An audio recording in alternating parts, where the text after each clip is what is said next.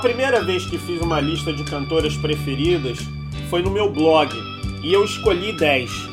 Mas no momento de montar este episódio do Cresocast, eu refiz o ranking com 5, o que deixou o corte na carne mais profundo. Ao discordar da minha lista de cantores do episódio anterior, meu amigo Mauro Silveira foi elegante e disse que, como João Saldanha escalava a seleção, as escolhas também neste post são minhas, mas sei que serão contestadas. Ainda bem que não temos um regime totalitário. O arrepio que essas cantoras me causaram em algum momento foi uma espécie de nota de corte para essa lista. O meu amigo Alexandre Caroli queria nomes internacionais. Honestamente, nenhum grupo, disco, cantor ou cantora internacional me toca tanto quanto os brasileiros e brasileiras. Não é xenofobia, é hábito. Claro que não passo incólume ao ouvir Billie Holiday, Dionne Warwick ou Sarah Vaughan, mas elas não tocam tão fundo minha alma como as cantoras mencionadas neste episódio. Uma observação a mais. O tempo me fez mudar uma posição no ranking que elaborei em agosto de 2018. Vocês sabem, eu sou geminiano e, portanto, tenho licença astrológica para mudar de opinião. Mudaram as estações, nada mudou. Mas eu sei que alguma coisa aconteceu. Tá tudo assim, tão diferente. Se lembra quando a gente chegou um dia a acreditar que tudo era pra sempre, sem saber que o pra sempre sempre acaba. O quinto lugar para mim é da Cássia Eller. Uma das reportagens que me deixaram mais triste de ter que fazer foi sobre a internação que precedeu a morte da cantora em 29 de dezembro de 2001. Mas esse texto é para celebrar e não para lembrar coisas tristes. Cássia era tão espetacular que ela cantava as músicas e num instante as canções viravam dela. Um exemplo é Por Enquanto, a música era a última faixa do primeiro disco da Legião. Cássia pensou a canção e deu uma interpretação mais ágil e simples. No resultado, as pessoas praticamente esqueceram a primeira versão. Como esta, a gente pode recorrer a vários exemplos: Relicário, Luz dos Olhos, compostas por Nando Reis. O próprio Nando já admitiu que Cássia é uma inspiração constante para as canções dele, mesmo depois de ter partido. Laranjeiras, satisfeito sou quando chego ali entro no elevador. Aperto o 12 que é o seu andar. Vejo a hora de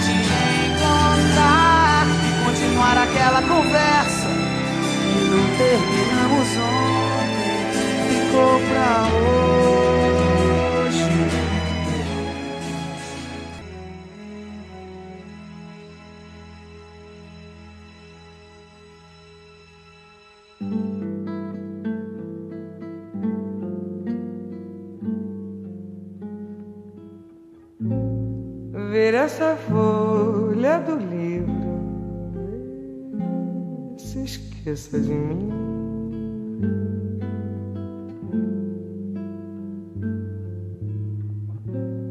Finja que o amor acabou e se esqueça de mim.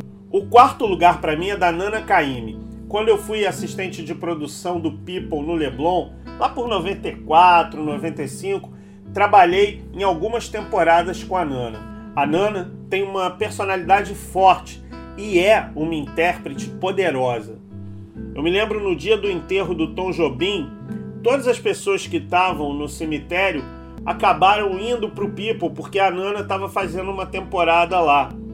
E a Nana cantou uma versão de modinha, a capela, que a gente não ouvia nem a respiração do público, tal a emoção do momento. O disco dela de regravações das canções de Dolores Duran é imperdível. É para ouvir e rasgar o peito. Além do que, Nana me ensinou uma frase que levei para a vida: desafinar, todo cantor desafina.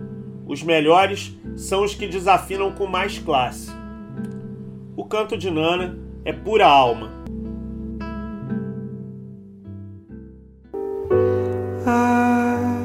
Você está vendo só do jeito que eu fiquei e que tudo ficou. Uma tristeza tão grande nas coisas mais simples que você tocou. Entre meu bem, por favor,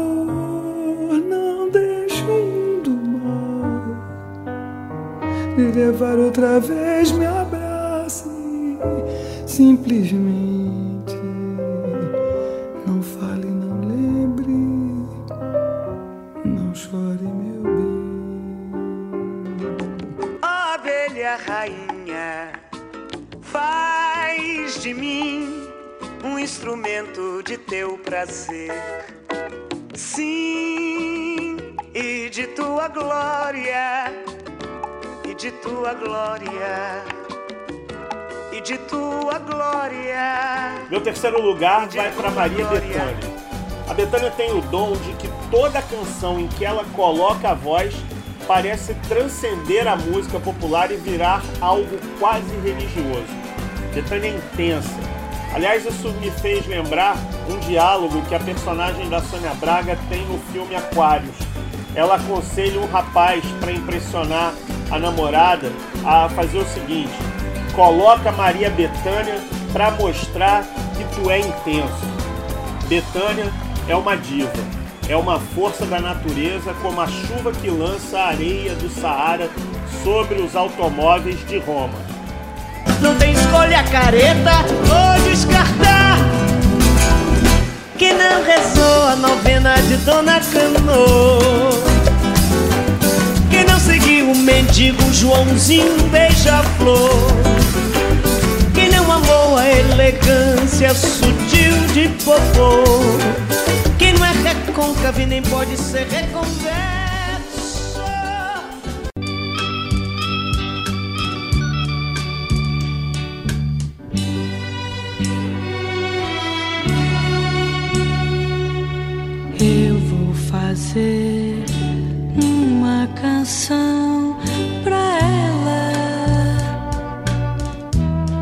Uma canção singela brasileira para lançar depois do carnaval. Bom, o segundo lugar para mim continua na Bahia, é Gal Costa. A extensão vocal, o swing e o timbre, que parece uma peça fina de cristal, foram algumas das coisas que fizeram Gal única. O que ela fez, principalmente no início da carreira, é copiado até hoje por muitas cantoras. Gal Costa era tão moderna que seus discos do final da década de 60 e início dos anos 70 são atemporais. Gal é divina e maravilhosa em Coração Vagabundo, Não Identificado ou Barato Total. Canções que têm astrais completamente diferentes. Gal Costa é a prova de que a voz humana pode produzir sons que beiram a perfeição. Você precisa saber da piscina, da margarina,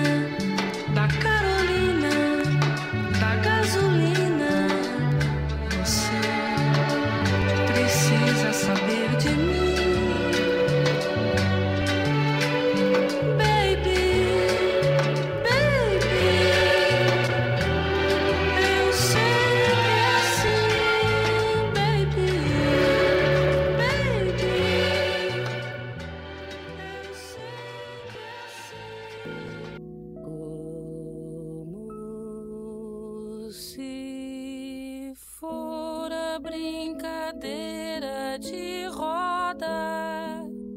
Memória. Jogo do trabalho na dança das mãos. O suor dos corpos na canção da vida. O suor da vida no calor de irmãos.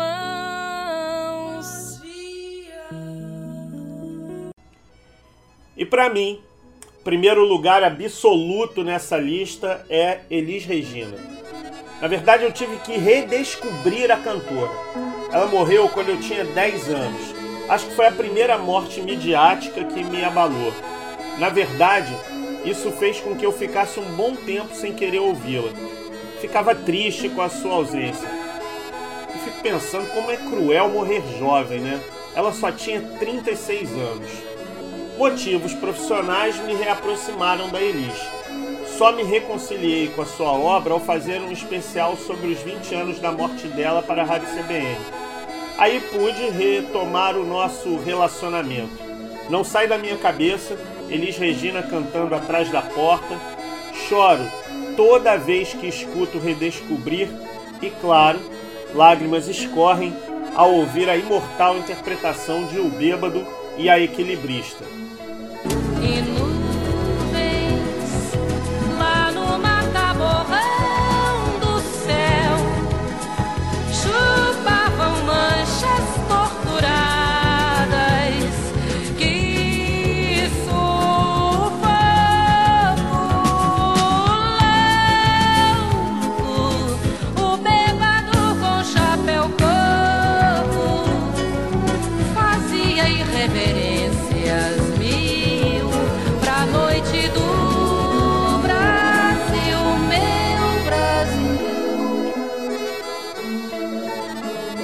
Aliava técnica e emoção.